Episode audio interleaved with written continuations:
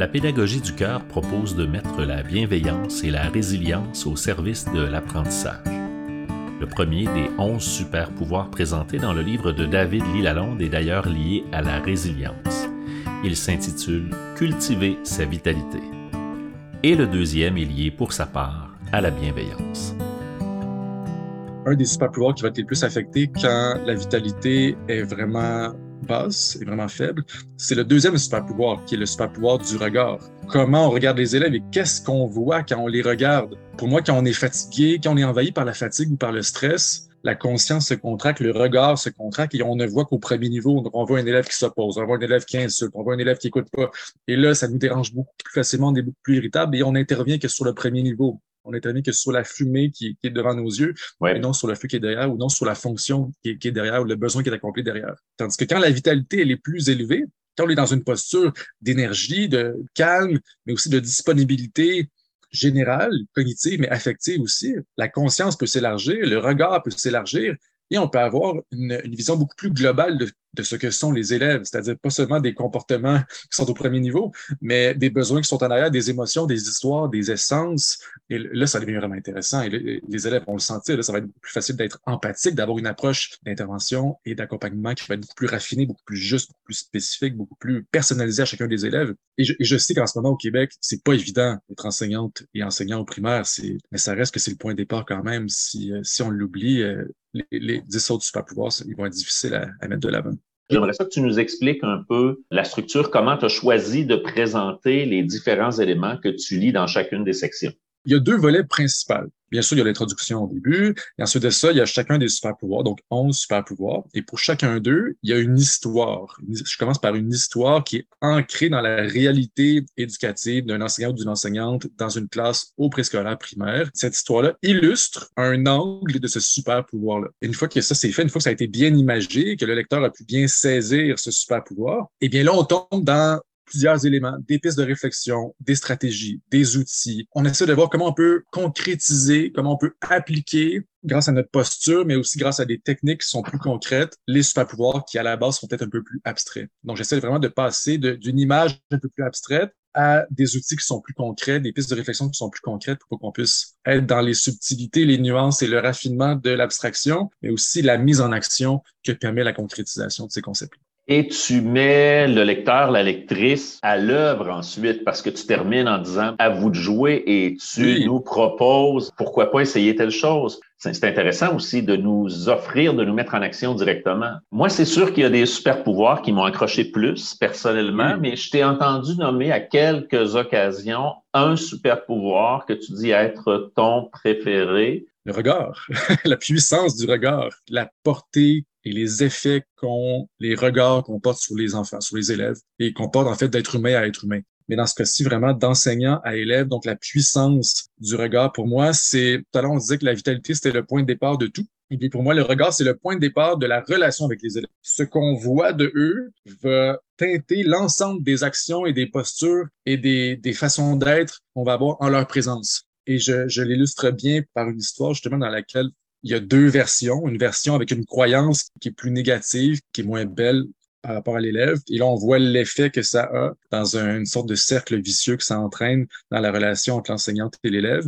Et deuxième version, on part par une croyance qui est beaucoup plus épanouissante, beaucoup plus belle, beaucoup plus honorante. Et là, on voit l'effet que ça a sur l'élève on passe d'un cercle vicieux à un cercle vertueux. Et là, ça devient, ça devient super intéressant. À travers plein de conférences que je donne, il y a beaucoup d'enseignants enseignantes qui prennent conscience justement non seulement de la puissance de leur regard, mais de comment ils peuvent modifier leur regard. Et ça peut faire des changements qui sont, qui sont totaux. Je le dis souvent, le regard, ça fait pas nécessairement toute la différence, mais des fois, ça fait toute la différence parce que ça teinte tout le reste.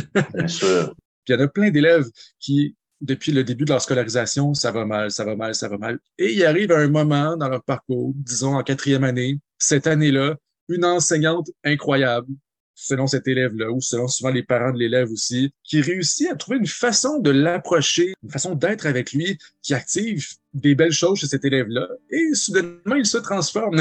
il se dit ah c'est possible ça d'être euh, d'être à la hauteur de, des attentes d'un enseignant d'une enseignante. C'est possible de me sentir bien dans une classe. C'est possible d'avoir ma place, d'être reconnu pour qui je suis et de pas juste être un problème à résoudre pendant l'année au complet. Et c'est très subtil. C'est pour ça que dans ces j'essaie de mettre des mots sur cette subtilité-là pour qu'on puisse en prendre conscience. Parce que c'est quand on prend conscience de ces super pouvoirs-là qu'après ça on peut les utiliser davantage j'ai été spécialement intéressé par deux autres sections du livre de David Lee Lalonde. L'une propose d'explorer les initiatives de vie des élèves et l'autre nous incite à honorer les comportements attendus dans nos classes. Dans les deux cas, il s'agit de propositions permettant de retourner de façon positive des situations qui peuvent à la base sembler essentiellement négatives d'ailleurs demandé à David de résumer pour nous l'histoire qui introduit l'un de ses super pouvoirs. Certainement. Et c'est fascinant parce que c'est euh, tout à l'heure je disais que le regard c'était mon super pouvoir préféré, mais cette histoire-là c'est ma préférée. Donc euh, ah, euh, je trouve qu'effectivement il y, a un renversement de la situation qui est spectaculaire et, bien sûr, c'est une histoire, hein, mais l'ensemble de ces histoires-là sont inspirées de faits vécus. C'est pas toujours littéralement ce qui s'est passé, mais c'est toujours inspiré de la réalité. Et c'est vraiment une belle histoire parce qu'effectivement, c'est un jeune, euh, un élève, ça va pas bien, c'est difficile de s'adapter. La version qu'il propose envers ses camarades, ben, elle est pas très attirante. Puis euh, il se fait souvent chicaner, mettre dehors de la classe, en punition un peu partout. Sa maman est, est tannée de ça aussi. Puis lui-même, son estime, sa confiance, il se dit, ben, est-ce que je suis condamné à être un problème de comportement? Le directeur de cette école-là, c'est un directeur qui est vraiment euh, ultra dans la bienveillance, qui veut laisser une place à tous les élèves de son école. mais cet élève-là, il, est, il, a, plus de difficultés. Là. Il, est comme, il essaie de, penser à comment y trouver une place, puis euh, comment faire en sorte qu'il puisse se sentir bien et s'épanouir à, à son juste potentiel. Parce qu'il voit le potentiel, mais c'est comme si le potentiel il, est bloqué. Là. Il y a quelque chose qui ne marche pas. Là. À un moment, il y a un autre élève qui arrive dans cette école-là, un élève qui est en situation euh, d'handicap, donc qui est, qui est, à mobilité réduite, il se déplace en chaise roulante. L'enseignante, elle vient le voir, elle dit ça serait bon qu'on ait un, élève dans l'école un peu plus vieux qui puisse prendre soin de cet élève-là pour l'accueillir, l'intégrer, peut-être favoriser ses déplacements euh, à la récréation quand il arrive le matin. Et là, le directeur dit ben oui, c'est une très bonne idée, effectivement. Et là, il flash, il dit Ah mon Dieu, je le sais je sais, ça va être qui cet élève-là? Va être Zachary, je pense. Je pense que c'est Zachary. Oui, Zachary, puis Tommy, c'est l'élève qui est en situation d'handicap. Il dit, ça va être Zachary. L'enseignante a dit, ben, je suis pas sûr de comprendre. Ça serait mon dernier choix, moi, là. C'est comme, c'est pas une bonne idée, là. On veut pas le traumatiser, l'élève qui s'en vient. On veut l'accueillir, qui, se sent en sécurité. Il dit, non, j'ai, j'ai l'impression que Zachary, c'est la bonne personne pour accueillir cet élève-là. L'enseignante dit, ben, écoute, c'est toi le directeur. Je te laisse essayer ça, mais honnêtement, si après deux, trois jours, ça fonctionne pas, on, on va pas traumatiser le nouvel élève qui arrive. On, l'essaye, on l'essaye, fais-moi confiance. le directeur assume, il dit j'assume mes responsabilités, j'assume les conséquences de mon choix, j'ai envie de l'essayer. Et là, un des beaux moments, c'est Zachary dans la cour de récréation, un peu tout seul dans un coin, et il se fait appeler par le directeur à l'intercom. Il dit Ah non, qu'est-ce que j'ai fait encore? Qu'est-ce qu'on va me dire? Est-ce que quel, mauvais coup j'ai, fait là? Il arrive, puis euh, il dit Monsieur, j'ai rien fait, je vous dis, je joue le jeu. Puis comme il est super, il est super stressé, super tendu. Le directeur dit Ah, mais je sais, je veux pas te chicaner de rien, c'est correct. J'ai une proposition à te faire. J'ai une demande à te faire. Genre, en fait, j'ai une mission à te proposer. Zachary, quoi, une mission à me proposer? Ouais, il y a un nouvel élève qui s'appelle Tommy qui arrive dès demain dans notre école c'est un élève qui est en situation de handicap et qui va avoir besoin d'un élève pour l'aider à s'adapter dans l'école et à s'intégrer puis à prendre sa place. Je t'ai choisi pour accompagner cet élève-là. Ça tombe bien sûr. Zachary est complètement déstabilisé. Zachary demande, mais pourquoi moi? Puis le, directeur dit, j'ai l'impression que tu es la bonne personne pour ça. J'ai besoin d'une personne de confiance et j'ai l'impression que tu es cette personne-là. Zachary retourne chez lui le soir, mais juste avant, le directeur prend le temps d'appeler oui, la mère. La mère qui voit le, numéro d'école sur son cellulaire, se dit Ah non, qu'est-ce que Zachary a fait encore aujourd'hui? J'espère que c'est pas encore battu. Le directeur Bonjour madame, vous allez bien? On aurait une, demande à, vous faire, une permission à vous demander. Puis euh, est-ce que Zachary pourrait prendre soin de Tommy? Donc il aurait besoin d'arriver peut-être un petit peu plus tôt à l'école demain pour s'assurer que, que, Tommy puisse être accueilli. Puis euh, accompagné euh, jusqu'à jusqu'à ses, locaux. Et la maman, complètement déstabilisée, ben, d'autre chose que de dire oui. Pourquoi pas?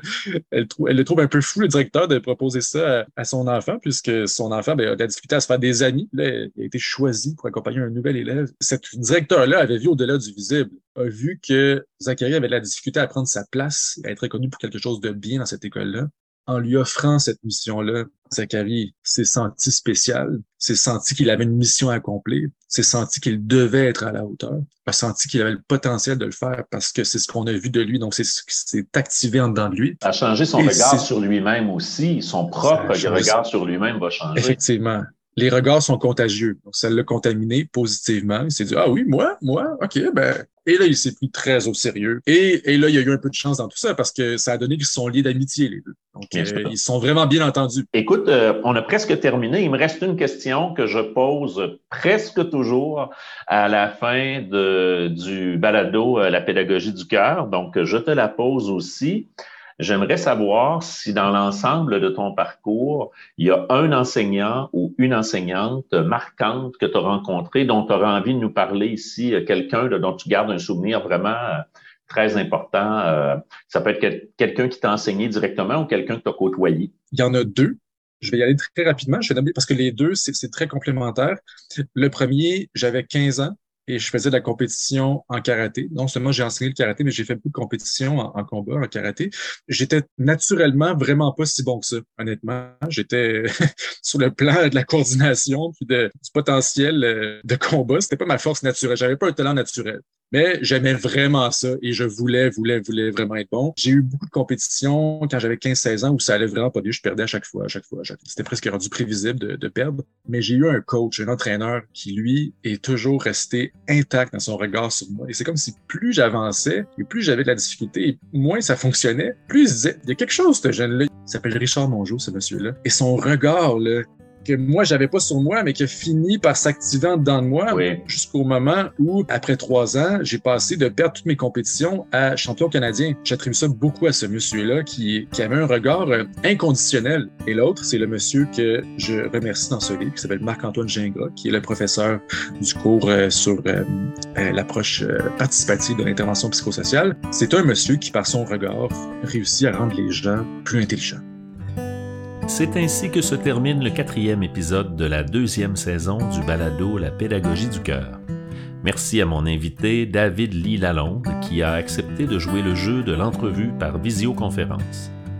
Merci à Simon Prou, guitariste et compositeur. C'est sa musique qui nous accompagne à nouveau au cours des épisodes. Mon nom est Marc Prou. Vous avez écouté La pédagogie du cœur, bienveillance et résilience au service de l'apprentissage.